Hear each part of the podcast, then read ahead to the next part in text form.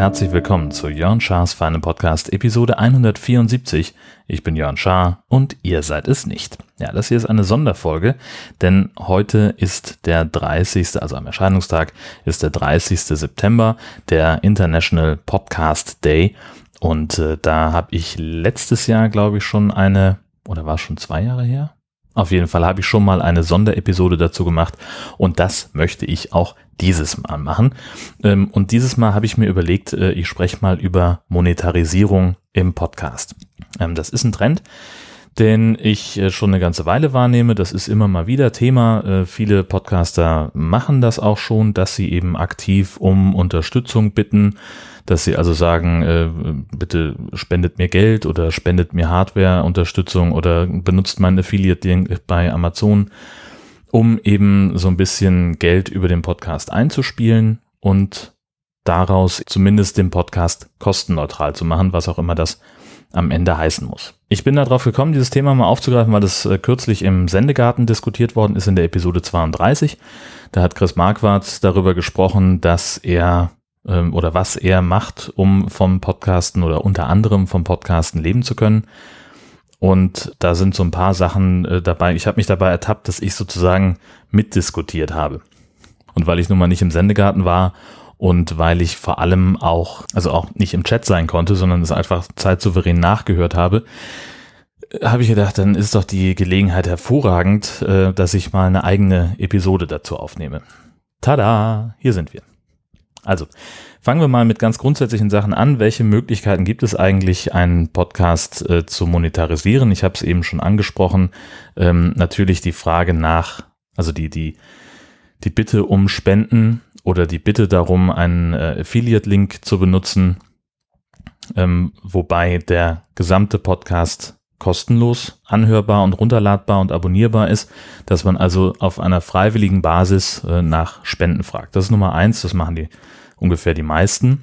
Dann äh, gibt es die Möglichkeit, äh, klassische Spots, äh, Werbespots wie im Radio einzublenden. Sei es äh, bevor der eigentliche Podcast anfängt, sei es in der Mitte irgendwo eine Unterbrechung einzubauen oder am Ende äh, einen Spot zu schalten finde ich persönlich ein bisschen schwierig, ähm, weil die einfach von der, von der Produktion her nicht unbedingt zum Podcast passen. Das heißt, die sind, äh, ich möchte mal sagen, überproduziert. Ähm, die Ansprechhaltung des oder der Sprecher passt nicht zum eigentlichen Podcast. Und wenn er doch im Podcast ein bisschen entspannter, zurückgelehnter spricht, äh, dann ist es irgendwie, wer weiß, wie komprimiert im Sound Processing. Ähm, da sind irgendwelche Musik- und Geräuscheffekte drin. Das ist also ein, ein hörbarer Bruch zum, zur, zur restlichen Umgebung, äh, zur restlichen akustischen Umgebung und deswegen finde ich persönlich, ähm, ist das das Mittel, das man am wenigsten einsetzen sollte.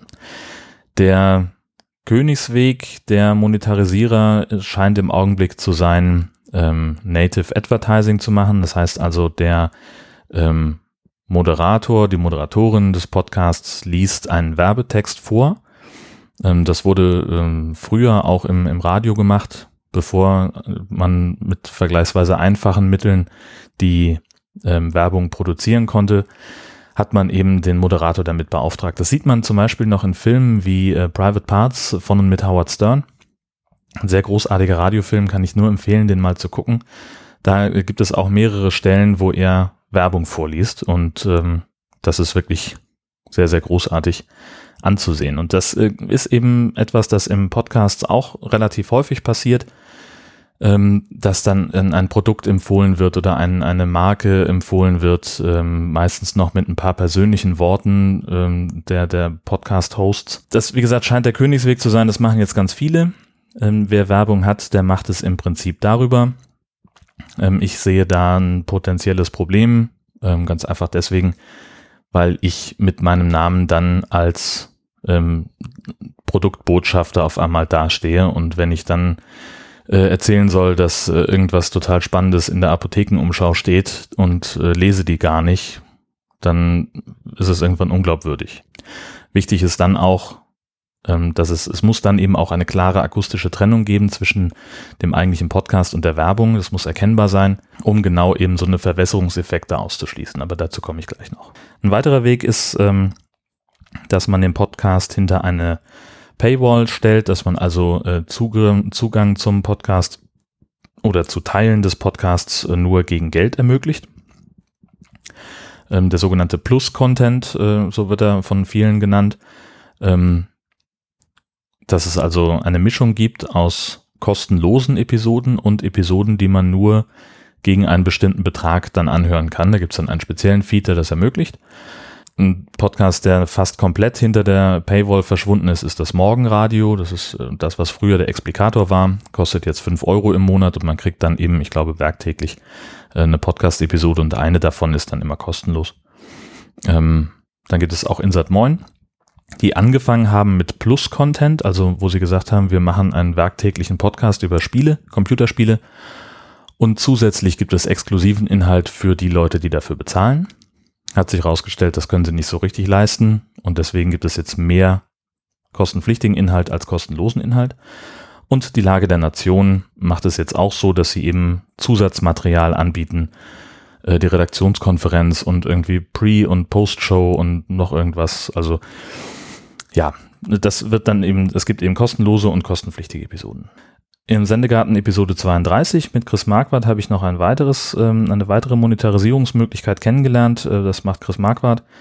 Ähm, der benutzt seine Podcast-Produktionen als Werbeträger für andere Einnahmequellen. Also er gibt zum Beispiel Seminare im Bereich Fotografie ähm, oder er veranstaltet Fotoreisen und äh, spricht darüber im Podcast, bewirbt die sozusagen im Podcast und hat darüber eben auch ähm, einen Großteil seiner Teilnehmer akquiriert. und zum Schluss gibt es noch die Möglichkeiten, mit Auftragsarbeiten Geld zu verdienen. Das ist dann komplett entkoppelt vom eigentlichen, von der eigentlichen Podcast-Produktion. Ähm, ein ganz eigenes Projekt, das eben gegen Geld realisiert wird im Auftrag einer Firma in der Regel. Ein paar grundsätzliche Überlegungen. Ich habe es eben schon gesagt, ein Trend zur Monetarisierung ist erkennbar. Viele wollen das, viele wollen versuchen, ihr Hobby zu Geld zu machen, ihr Hobby zum Beruf zu machen. Ähm, andere wollen das ganz explizit nicht, andere lehnen das komplett ab und sagen, naja, okay, ähm, ich habe hier noch, ich habe hier ein paar Affiliate-Links rumliegen und äh, wer den, wer draufklickt, ist gut und wer nicht, der nicht. Ähm, oder wer möchte, kann Patreon oder PayPal-Spenden machen, aber muss eben auch nicht sein. Die Hörer scheinen dafür aufgeschlossen zu sein ähm, vor allem für dieses freiwillige Spendenmodell. Ähm, da scheint es so zu, also ich, als ich noch Flatter hatte, habe ich gemerkt, es gibt einfach eine Menge Leute, die ähm, kleine Beträge so im zweistelligen Cent-Bereich äh, gerne spenden pro Episode, dass es da also eine gewisse Bereitschaft gibt oder ein, die Erkenntnis in Anführungszeichen beim Hörer gibt. Da steckt jemand Arbeit in etwas, das mich unterhält und ich möchte dafür zumindest ein kleines bisschen was zurückgeben. Das scheint da zu sein und es ist ja nun tatsächlich auch so, dass es eben eine Menge ähm, Podcaster gibt, die ähm, durchaus vierstellige Beträge einnehmen über ihre Patreon-Kampagnen. Dass es also Leute gibt, die tatsächlich schon davon leben können. Ähm, da gibt es mehrere, ähm, bei denen das schon funktioniert. Und für mich gilt, das soll jeder machen, wie er meint. Ähm, wer meint, mit seinem Hobby Geld verdienen zu müssen, der soll das gerne tun. Und wer das ablehnt, ähm, das finde ich genauso gut. Äh, da muss jeder seinen eigenen Weg finden. Ich will da niemandem was vorschreiben oder absprechen. Ähm, nee, das, ne, ich sage immer, wir leben in einem freien Land. Ähm, das kann jeder machen, wie er meint. Auf meinem Blog äh, gibt es die Möglichkeit auch. Man kann durchaus auf einen Affiliate-Link klicken. Es gibt natürlich auch einen Link zu meinem Amazon-Wunschzettel. Und äh, wer auf Phonic-Guthaben oder per PayPal spenden will, der findet auch dort Möglichkeiten, aber ich bewerbe das nicht aktiv. So, es ist halt da und wer draufklicken möchte, der tut das. Tatsächlich ist es so, dass da keiner draufklickt, in der Regel oder nur sehr, sehr selten. Und da freue ich mich auch wahnsinnig drüber, aber es geht eben auch ohne. Also ich bin da nicht drauf angewiesen, dass mir jemand hilft ähm, sondern ich kann mein Hobby Podcasten durchaus auch selbst finanzieren. Wer das nicht kann oder nicht möchte, der kann sich ja helfen lassen. Das ist auch völlig in Ordnung. Für mich ist es nix Und ähm, ich finde, ähm, man muss da vorsichtig sein. Ähm, denn bei mir zum Beispiel ist die Überlegung, würde ich das meinen Podcast oder einen meiner Podcasts oder sogar alle irgendwie zu Geld machen wollen. Aber da komme ich später zu. Genau, das Einzige, was ich dazu sagen möchte, ist, wenn man so einen Podcast hinter eine Paywall stellt oder wenn man versucht, damit Geld zu verdienen, dann darf man sich im Zweifelsfall nicht wundern, wenn das Publikum ausbleibt. Warum es ausbleiben könnte, dazu komme ich jetzt. Für mich funktioniert klassische Werbung im Podcast nicht. Also nach meinem Dafürhalten ist das, ist der Podcast ähm, wenig bis gar nicht geeignet für eine Werbung im eigentlichen Sinn. Denn so ein Podcast, der ist einmal aufgezeichnet und bleibt dann tendenziell immer im Netz stehen. Das heißt, wenn ich jetzt in einer Episode darüber spreche, dass eine Matratze besonders toll ist, dass irgendwas wahnsinnig Spannendes in der Apothekenumschau steht, oder weiß der Geier, es eine neue Müsli-Mischung gibt von einem Unternehmen, das hier nicht genannt werden darf, ähm, dann kann man das im Moment der Aufzeichnung machen und dann kann man das bestimmt auch noch ein, zwei Monate nach der Veröffentlichung machen. Aber was ist denn danach? So ein Podcast, äh, also meine Episoden, die kannst du auch nach drei Jahren noch runterladen und nach fünf oder nach zehn. Wahrscheinlich. Und dann rede ich immer noch über die Apothekenumschau-Ausgabe vom Juli 2017. Das ist irgendwie doof. Das ist halt das Problem am zeitsouveränen Hören. Was passiert mit Kampagnen, bei denen der Werber oder auch das Produkt irgendwann nicht mehr existieren? So, was weiß ich, keine Ahnung. In zwei Jahren ist diese Matratzenfirma pleite, weil sie zu viel Geld in Podcast-Werbung gebuttert haben und keine ihre Matratzen gekauft haben. Und trotzdem gibt's die Werbung noch dafür und die Links und was auch immer man alles da so zu tun hat. Deswegen bin ich also der Meinung, eine klassische Produktwerbung im Podcast funktioniert wenig. Ich selber kann Werbung im Podcast absolut ähm, tolerieren. Für mich ist das kein Problem. Ähm, Gerade wenn es eben eine saubere Trennung gibt zwischen dem Podcast-Inhalt und dem, und dem werblichen Anteil. Die Leute von 4000 Hertz machen das meines Erachtens sehr gut. Die beginnen ihre Episode mit einem kurzen Teaser, mit einem kurzen Hinweis darauf, was jetzt in der Folge besprochen wird, was den Hörer erwartet. Und bevor es dann richtig losgeht, kommt eben ein Werbeblock. Der ist sauber ähm, und zwar doppelt getrennt. Nämlich äh, einmal, dass der Moderator sagt, aber äh, und jetzt kommt erstmal das, äh, kommt erstmal Werbung. Dann kommt noch ein akustisches Element, das nochmal sehr deutlich sagt, jetzt kommt Werbung. Und dann kommt eben der werbliche Teil vom Moderator selbst vorgelesen. Das ist in der Regel dann auch immer derjenige, der den Podcast auch durchmoderiert. Und am Ende dieses Werbeblocks kommt dann nochmal ein akustisches Element, das sagt, okay, jetzt sind wir fertig.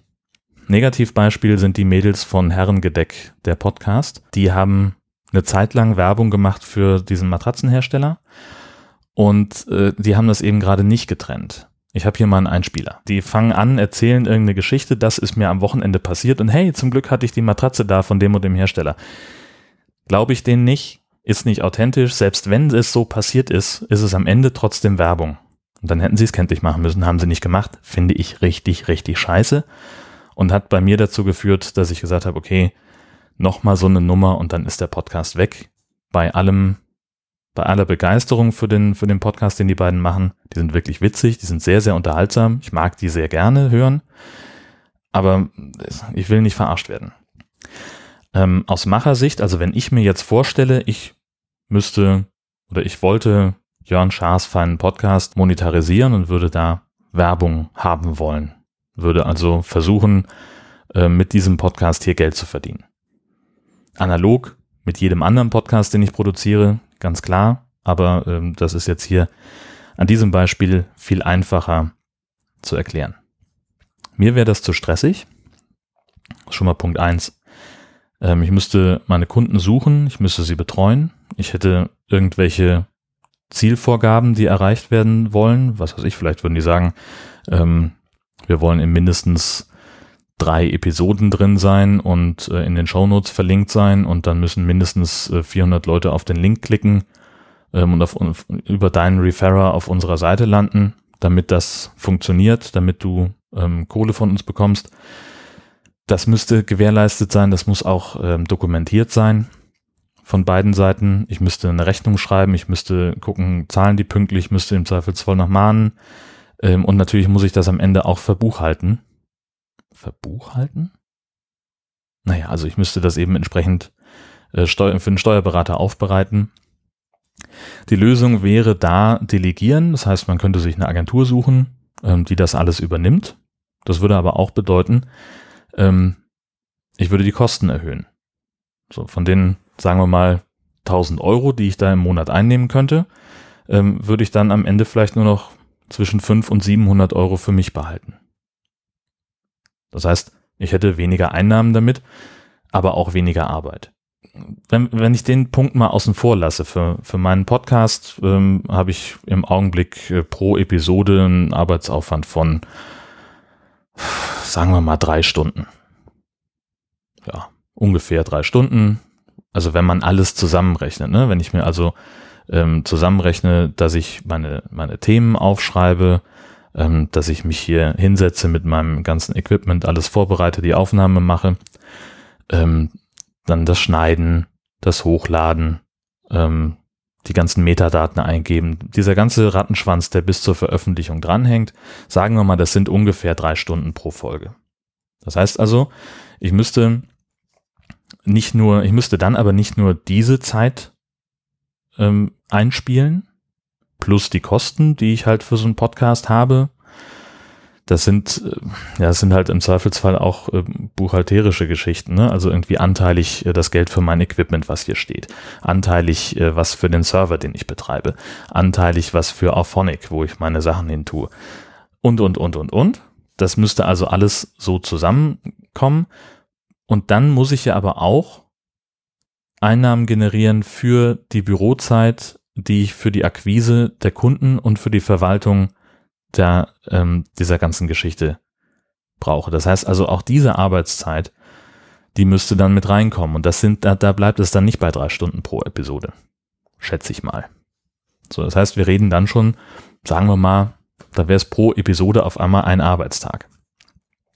Das heißt, ich müsste also meine, also dadurch, dass im Prinzip meine eigenen Kosten explodieren, müsste ich halt auch entsprechend entweder mehr einnehmen oder aber das von den von den Einnahmen abrechnen. Ne, also, wo ich vorher drei Stunden brauche und dafür vielleicht 1000 Euro kriegen könnte, brauche ich auf einmal acht Stunden und dann sind diese 1000 Euro auf einmal keine 1000 Euro mehr, sondern 300. So, verstehst du, wie ich meine? Man muss das ja auch ein bisschen durchrechnen. Und dann ist es so, wenn ich Geld verdiene mit meinem Podcast, finde ich, entsteht auch ein berechtigter Anspruch der Hörerschaft an diesem Podcast. Denn ich mache ja nichts anderes, als meine Hörer zu vermarkten. Ich gehe ja im Prinzip zu einer Werbefirma und sage, liebe, lieber Matratzenhersteller, ich habe hier 80.000 Hörer, die Jörn Schaas feinen Podcast hören und jede Episode verschlingen und mir mein äh, Shampoo, mein Chasilu äh, aus den Händen reißen. Äh, was bezahlst du denn dafür, ähm, dass du die erreichen kannst mit deiner Werbung? Wir haben in äh, im Sendegarten gehört, dass der, der, Preis pro der Preis pro 1000 Hörer so irgendwo zwischen 30 und 50 Euro liegt. Ähm, das kann man selber festlegen. Das ist dann eine Verhandlungssache mit demjenigen, der hier dafür bezahlen soll.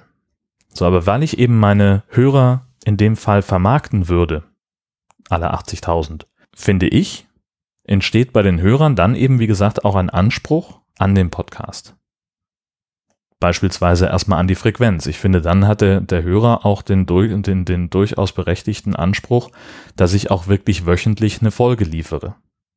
Und dass ich dann auch noch spannenden Inhalt habe.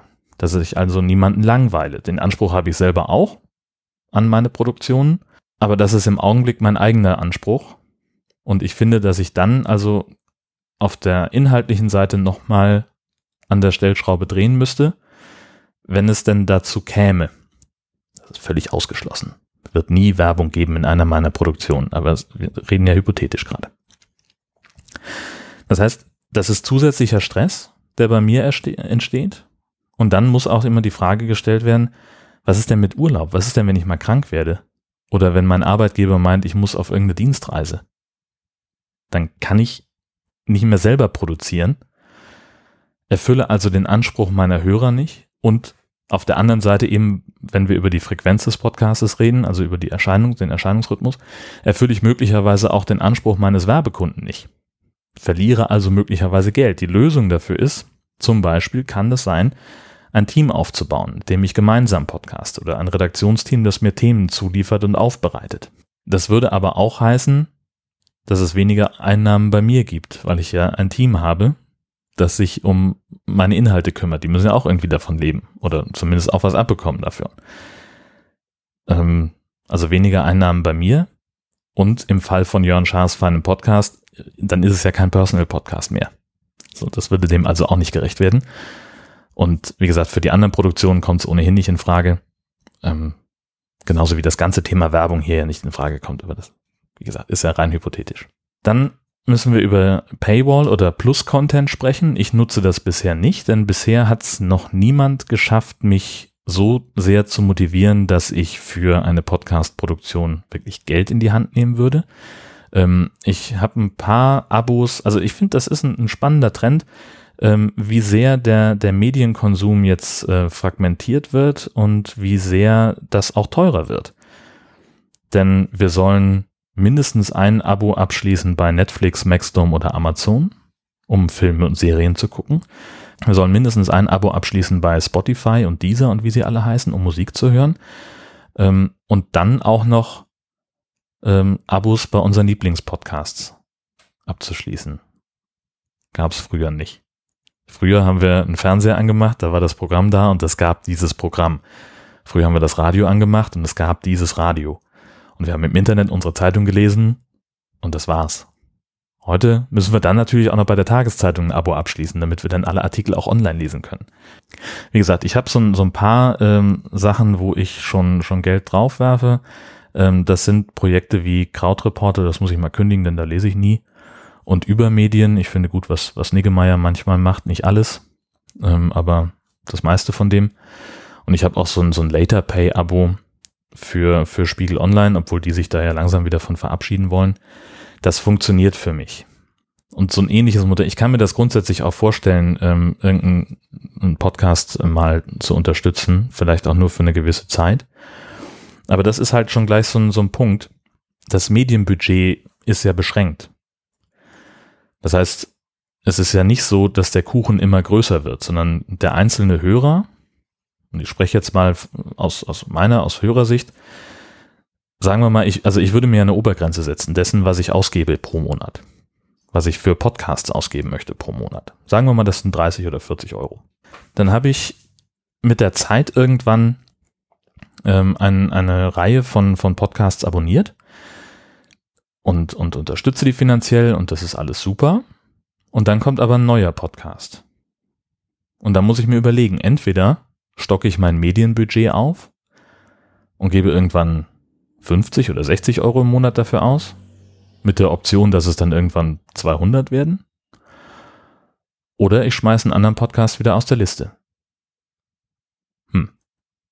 Und dann gibt's natürlich auch immer noch Kampagnen von den Podcasts, die man sowieso unterstützt, dass man äh, vielleicht noch ein bisschen mehr geben soll, weil es dann noch besseren Content gibt. Das heißt, die Podcasts müssen sich immer mehr strecken, um genug Mehrwert zu bieten, damit die Hörerzahl und damit eben die Einnahmen wachsen oder zumindest gleich bleiben. Ein großartiges Beispiel dafür ist Insert Moin, wo sie früher fünf kostenlose Episoden pro Woche hatten und ein oder zwei kostenpflichtige. Und jetzt ist es mittlerweile andersrum. Sie haben jetzt fünf kostenpflichtige Episoden pro Woche und eine kostenlose Episode. Das heißt also, hier ist es so, der Plus-Content frisst die kostenlosen Episoden auf, weil es eben so ist, dass man als Podcaster immer mehr und immer besseren Content anbieten muss auf der, auf der kostenpflichtigen Seite, damit die Hörer da bleiben. Oder im besten Fall, damit sie noch ein bisschen mehr äh, bezahlen. Aus Machersicht, wie gesagt, ich habe mich damit noch nicht beschäftigt. Äh, was ich mitbekommen habe, es gibt viele Dienstleister, die die technische Infrastruktur dafür anbieten, zum Beispiel Patreon. Das ist so der berühmteste. Ich weiß gar nicht, Lage der Nation hat irgendwie so einen ganz obskuren Dienst, äh, die das wohl alles ein bisschen, bisschen besser machen, weil man da eben dann auch mit Lastschrifteinzugsverfahren und sowas arbeiten kann, ähm, dass es eben für den Konsumenten ein bisschen einfacher wird. Aber dieser ganze Punkt der Verwaltung, der bleibt natürlich. Denn auch da habe ich Einnahmen, die ich verbuchen muss, die ich aufbereiten muss für den Steuerberater, denn versteuern muss ich das. Ähm, das heißt, auch da muss ich wieder Zeit investieren. Und ich kann nicht einschätzen, wie groß der Zeitaufwand da jeweils ist. Habe vorhin schon gesagt, äh, es gibt einen also was, was Chris Marquardt macht, Seminare und, und äh, Fotoreisen in seinem Podcast zu bewerben und das sozusagen als Werbeträger für Dienstleistungen zu benutzen. Das Modell finde ich super, wenn man das sowieso macht. Das geht aber auch nicht mehr nebenberuflich. Denn ne, du hast dann einerseits die Podcast-Produktion, andererseits eben das, was du, was du als Dienstleistung anbietest, eben diese Seminare oder die Reisen oder was auch immer du jeweils hast. Das ist dann, das frisst alles andere auf. Und dann hast, ist natürlich auch ein, eine, ähm, das, das äh, Einnahmepotenzial ist dann auch so groß, dass man eben davon auch durchaus leben kann. Dementsprechend geht das auch nicht für jeden, denn man muss schon was sehr Gutes im Portfolio haben. Das heißt, es muss also einen Bedarf geben für das, ähm, was da angeboten wird. Der Stressfaktor Verwaltung bleibt und der Stressfaktor hauptberuflich selbstständig kommt dann noch dazu.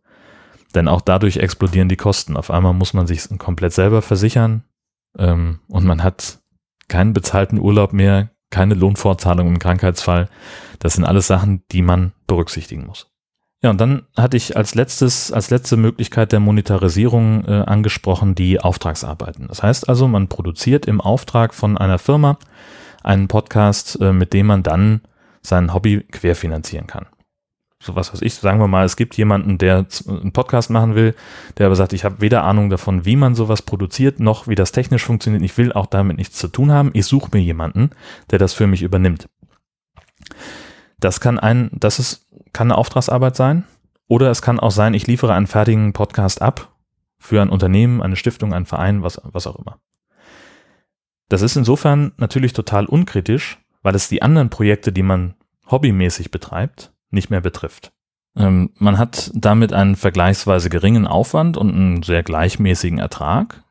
Die Akquise und die Verwaltung, naja, die gibt es halt im Prinzip einmalig pro Projekt. Ne? Du brauchst also einmal, gehst auf einmal auf Kundensuche und hast dann eben eine gewisse Laufzeit, in der du natürlich auch wieder Rechnungen schreiben musst und, und die ganze Verwaltung hast. Aber es ist eben ein regelmäßiges ähm, Prinzip. Das heißt, bei den Rechnungen muss man im Prinzip nur Rechnungsnummer und Datum ändern und äh, dann kann man die immer so weiter verwenden.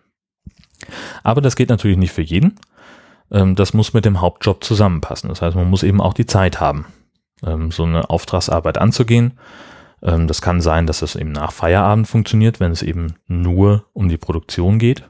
Ähm, das kann aber auch sein, dass man dafür ein oder zwei Arbeitstage pro Woche oder pro Monat opfern muss, in Anführungszeichen, weil man vielleicht selber recherchieren, aufnehmen und produzieren muss. Fassen wir mal zusammen. Also Podcast monetarisieren geht, geht sogar sehr gut. Es gibt genug Beispiele von Leuten, die schon jetzt davon leben können. Reich wird man davon mutmaßlich nicht. Es braucht eine Menge Selbstdisziplin und es gibt vor allem keine Erfolgsgarantie, genauso wenig wie es Sicherheit gibt. Und da muss es, und ich sehe da so ein bisschen eine Blase sich aufbauen, wenn also wenn die Zahlen, die Chris Marquardt im Sendegarten Nummer 32 genannt hat, stimmen, dass also der 1000 Kontaktpreis im Podcast, also der Preis, den ein Werbekunde pro 1000 Hörer eines Podcasts bezahlt, dass der vier bis fünfmal so hoch ist wie beim Fernsehen. Also ja, es gibt Gründe dafür, warum das so ist. Ne, beim Fernsehen gucken wir bei der Werbung gar nicht mehr hin. Wir spulen vor, ähm, wir gehen raus, gehen auf Toilette, holen uns was zu essen, keine Ahnung was. Das hast du im Podcast natürlich nicht, weil der Podcast ein sehr viel intimeres Medium ist. Das hört man in der Regel über Kopfhörer.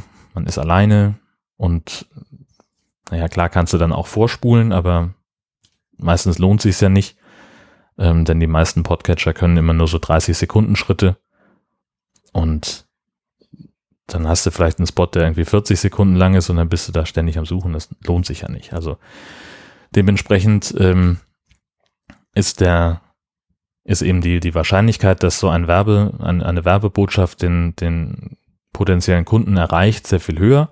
Und dadurch, dass man eben sagen kann, okay, ich äh, gehe jetzt mit meiner Werbung in einen Podcast, der zu meinem Produkt passt, geht jetzt mit Matratzen oder Müsli-Mischung nicht so gut. Aber man kann sich natürlich überlegen, wenn ich jetzt irgendwie äh, ein Computerteilehändler bin, dann möchte ich vielleicht in einem Computertechnik-Podcast werben. Zum Beispiel. Ähm, das heißt also, man minimiert auch die Streuverluste. Insofern, es gibt durchaus Gründe dafür, warum dieser, dieser TKP, der 1000 Kontaktpreis, so viel höher ist. Ich sehe da aber auch eine gewisse Blase drin. Ähm, das heißt, ähm, da wird jetzt gerade eine ganze Menge Geld reingebuttert in diese Podcast-Szene. Amazon hat irgendwie angefangen, für seinen Audiodienst äh, Auftragsarbeiten zu vergeben. Spotify, Deezer sammeln sich auch Podcaster zusammen, die zum Teil exklusiven Content dort anbieten. Ähm, Zeitungsverlage springen auf den Podcastzug auf, die öffentlich-rechtlichen produzieren zunehmend Formate, die es dann auch nur als Podcast gibt oder ähm, ich weiß auch von einigen ähm, Radiosendungen, die als Podcast co erscheinen sollen, wo es also Überlegungen gibt, äh, den Podcast vor dem eigentlichen Sendetermin zu veröffentlichen oder mit Sendetermin. Und da glaube ich, gibt es einfach so eine, so eine ziemlich große Blase, äh, die sich da entwickelt, die irgendwann platzen könnte. Insofern, wie gesagt, muss jeder wissen, ähm, ob er Geld verdienen möchte mit Podcasts oder mit Podcastern. Kann ja auch sein. Ich wünsche dabei viel Erfolg. Für mich ist das nichts. Und das war die Metafolge zum International Podcast Day von Jörn Schaas für einen Podcast. Vielen Dank fürs Zuhören. Ich freue mich auf die Diskussion in den Kommentaren oder anderswo. Bis bald.